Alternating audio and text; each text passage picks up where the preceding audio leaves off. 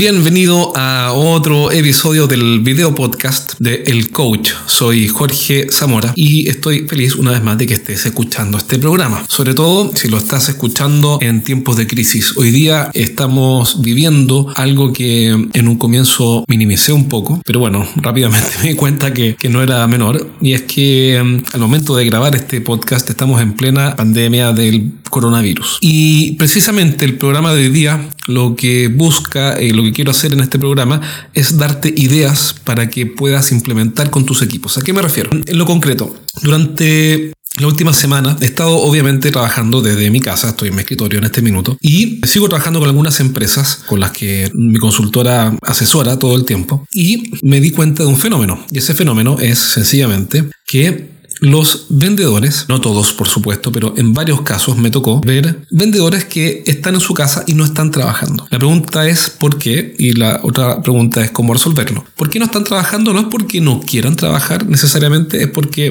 primero que todo no saben hacerlo. Los vendedores que visitan empresas, los vendedores que están en terreno visitando empresas básicamente, no saben trabajar de forma remota, hacer home office o teletrabajo, por la sencilla razón de que no les ha tocado hacerlo antes. Entonces me encontré con vendedores que estaban en su casa de forma reactiva esperando que les suene el teléfono o les llegue un email. Y si eso no pasa, básicamente están haciendo muy poco. Salvo algunas tareas administrativas o coordinación de logística y cosas para resolver el problema de algún pedido de algún cliente importante o algo así. Pero no vendiendo. Entonces nos encontramos con dos casos. Primero, no saben cómo hacerlo. Y segundo, se rinden. Estoy diciendo que no quieran hacerlo, sino que te estoy contando los dos casos que vi. Primero, no saben cómo hacerlo. Y segundo caso, se rinden. Aquí voy con se rinden. Voy a que dijeron, mira, yo no puedo hacer nada. Estamos en home office, hay una epidemia, no puedo salir de mi casa, así que ¿qué puedo hacer? Quedarme en la casa y si alguien necesita algo, ya saben dónde ubicarme. Tienes mi teléfono, cualquier cosa que necesiten, llámeme. Y claro, tiene algo de sentido, yo entiendo, pero este no es el momento de rendirse y eso es lo que te quiero decir. No es el momento de rendirse por ningún motivo. Rendirse es fatal, siempre ha sido fatal para, para la raza humana desde el comienzo de la historia. Si, si la rendición fuera una posibilidad, Churchill se habría rendido, porque Inglaterra en esa época quería rendirse, llámese rendirse en la Segunda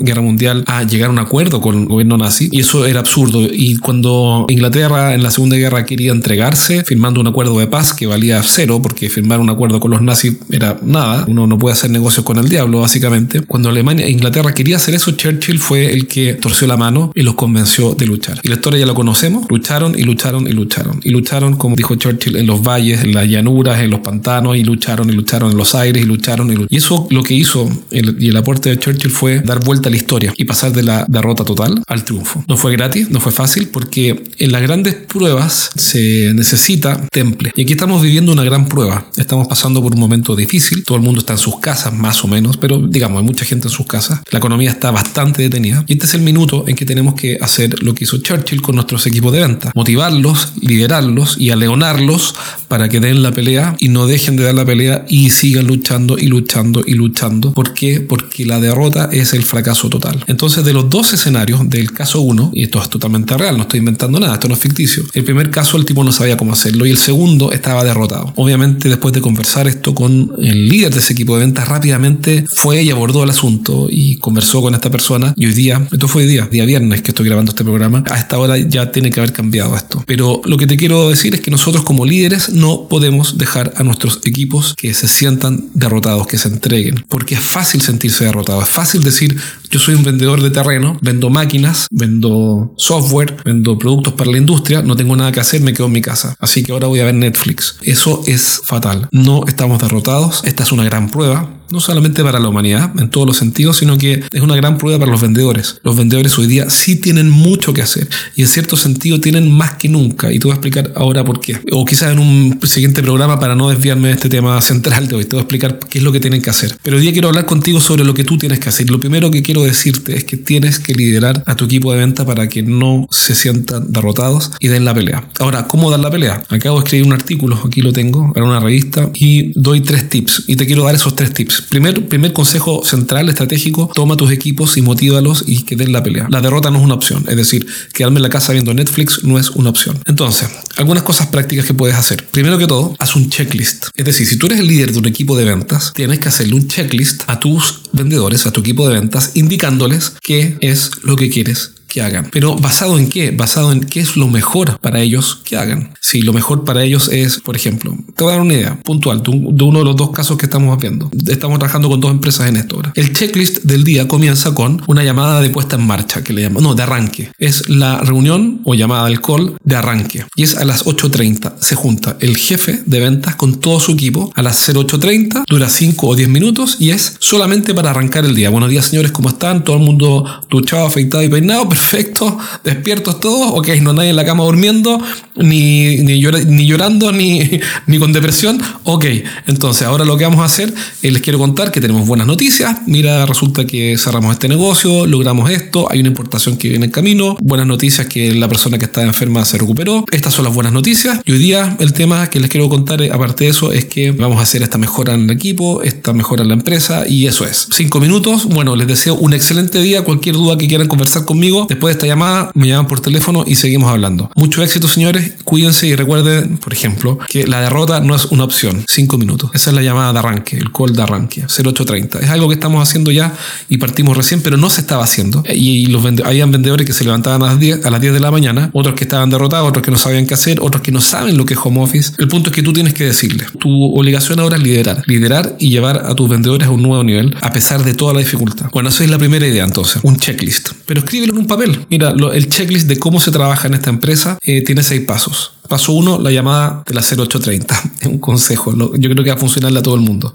Paso 2, contactar 5 clientes nuevos por LinkedIn. No tengo idea. Paso 3, lo que se te ocurra. Me da igual, pero son 6 o 7 puntos, o 5 si quieres, o 4, me da igual, pero tiene que haber un mínimo de cosas saludables, necesarias que el vendedor tiene que hacer en el teletrabajo para trabajar bien en tu empresa. Tú tienes que definirlo, nadie tiene experiencia en esto, nadie había pasado por esto antes, hazlo. Checklist. Si eres un gerente que dirige un equipo de ventas y quieres aumentar su compromiso y motivación, pero no sabes cómo hacerlo, este mensaje es para ti. En mi programa de apoyo continuo para quienes lideran equipos de venta, trabajamos online, hombro con hombro, en tus principales desafíos para que finalmente tu equipo de ventas despegue. Envíame un correo a jorge.estrategiasdeventa.com con el título Información y te voy a responder rápidamente con todo lo que necesitas saber. Si quieres entrar al programa de apoyo continuo para gerentes de venta, entonces envíame un correo a jorge.estrategiasdeventa.com con el título Información.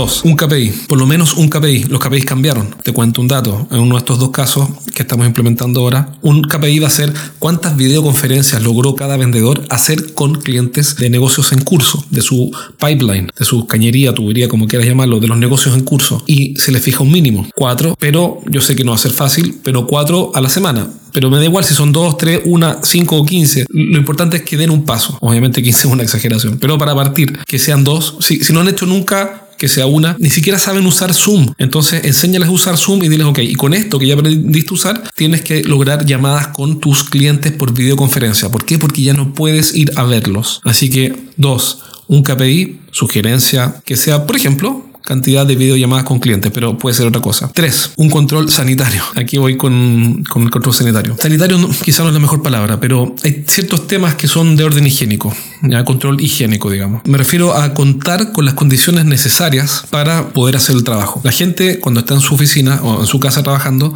no, que no tiene costumbre de trabajar en su casa, no conoce las reglas prácticas y hay ciertas reglas prácticas mínimas que necesitas que tu equipo implemente. Por ejemplo, tener un lugar y eso tienes que escribírselo en un punteo. Por ejemplo, contar con un lugar aislado del resto. Segundo, definir horarios. Horarios de partida, 0830 o 08 o lo que quiera. Y horarios de término. Después dejar un horario de almuerzo, porque cuando uno se mete en el trabajo, yo trabajo con home office o teletrabajo hace mucho tiempo, pero cuando uno parte, uno no se da cuenta y a veces no almuerza, no descansa y estás todo el día enfrente de la pantalla y te fundes. Entonces tienes que hacer, por ejemplo, un break a la hora almuerzo. Durante la mañana tienes que hacer al menos un break de, de descanso de 10 minutos. Y así, tienes que tomar agua durante la mañana, bueno, la tarde también, pero tienes que decirle cuáles son las cosas higiénicas, me refiero no en cuanto a limpieza, sino que en cuanto a cosas saludables mínimas para poder trabajar bien. Por ejemplo, dejar tiempo para estar con tu familia. ¿Por qué? Porque en muchos lugares los padres están haciendo clases, las clases están suspendidas. Entonces, mejor asume que de las 8 horas de trabajo que pensabas que iban a trabajar tus vendedores, por ejemplo, me da igual, defínalo tú, pero van a haber cinco en que sí van a poder trabajar y tres en que no. Y esas tres entonces tienen que usarla para estar con sus hijos y las otras cinco van a tener que trabajar. Y eso implica que durante esas cinco horas tienen que estar concentrados. Y estas reglas hay que conversarlas él o ella tiene que conversarla con su señora con su marido. Entonces, tú tienes que definirle esas cosas, por decirlo así, más higiénicas, controlar esa, ese cumplimiento de las cuestiones mínimas saludables para poder hacer este teletrabajo de buena manera. Entonces, la gente aprende rápido, la gente es inteligente, la gente entiende, aprende y vas a ver que rápidamente vas a salir de la zona de shock y depresión, o depresión más que depresión clínica, estoy hablando de, de depresión de actividad deprimida, a una forma proactiva de vender con vendedores que van a comenzar a entender qué es el teletrabajo, porque quizás ni siquiera lo entienden. ¿Qué esperas tú de ellos a través de este checklist? Que te comenté al comienzo, que vas a cómo los vas a medir con este KPI, segundo consejo que te diría, usar un KPI, o dos o tres, me da igual, pero parte con uno, y uno que comenzamos recién, cantidad de videollamadas por semana. Y tercero, con consejos prácticos para mantener todo lo necesario en orden en términos domésticos. Hablar con la señora y decirle cuál va a ser tu sistema de trabajo, entregarle tus horarios para que entienda, dejar espacios y horas para estar con la familia y ayudar a tu señora o marido, lo que sea, con las cosas de los niños, porque en muchas partes los niños no van a clases, etcétera, etcétera,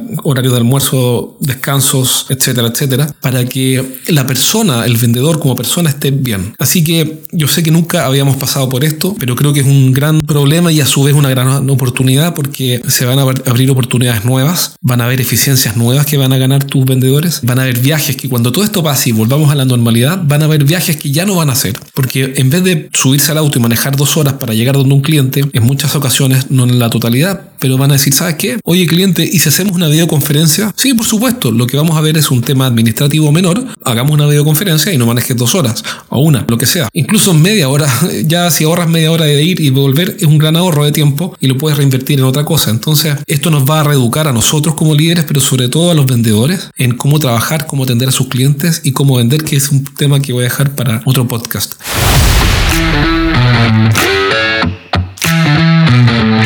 Así que tres consejos de hoy. Checklist, define un nuevo, KPI y haz un, control de aspectos saludables que son los necesarios para que tu vendedor pueda trabajar. Y me refiero cuando el checklist a un archivo Word, no, no, no, algo especial, con cinco puntos o tres. Y el tema sanitario es otro checklist con cuatro o cinco puntos o tres.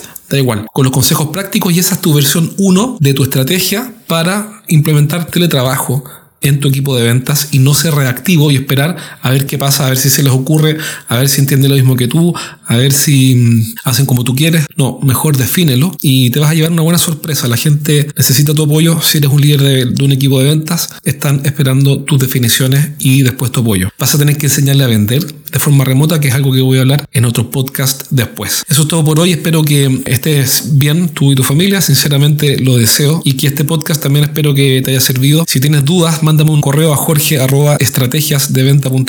y me comprometo a responder tus dudas en un próximo podcast. Y te recuerdo que si eres un gerente que lidera equipos de venta en cualquier parte del mundo y, te preguntas cómo hacer para que mejoren, para que aprendan, para que capten más clientes, para que conviertan más clientes, cómo hacer para que mm, se comporten como asesores expertos, bueno, tengo un programa de apoyo continuo que se llama Círculo Privado, es mi círculo privado. Y si quieres saber más de cómo te puedo apoyar, entonces mándame un correo también a jorge y nos vemos muy pronto. Gracias por ver este video o escuchar este audio. Cuídate.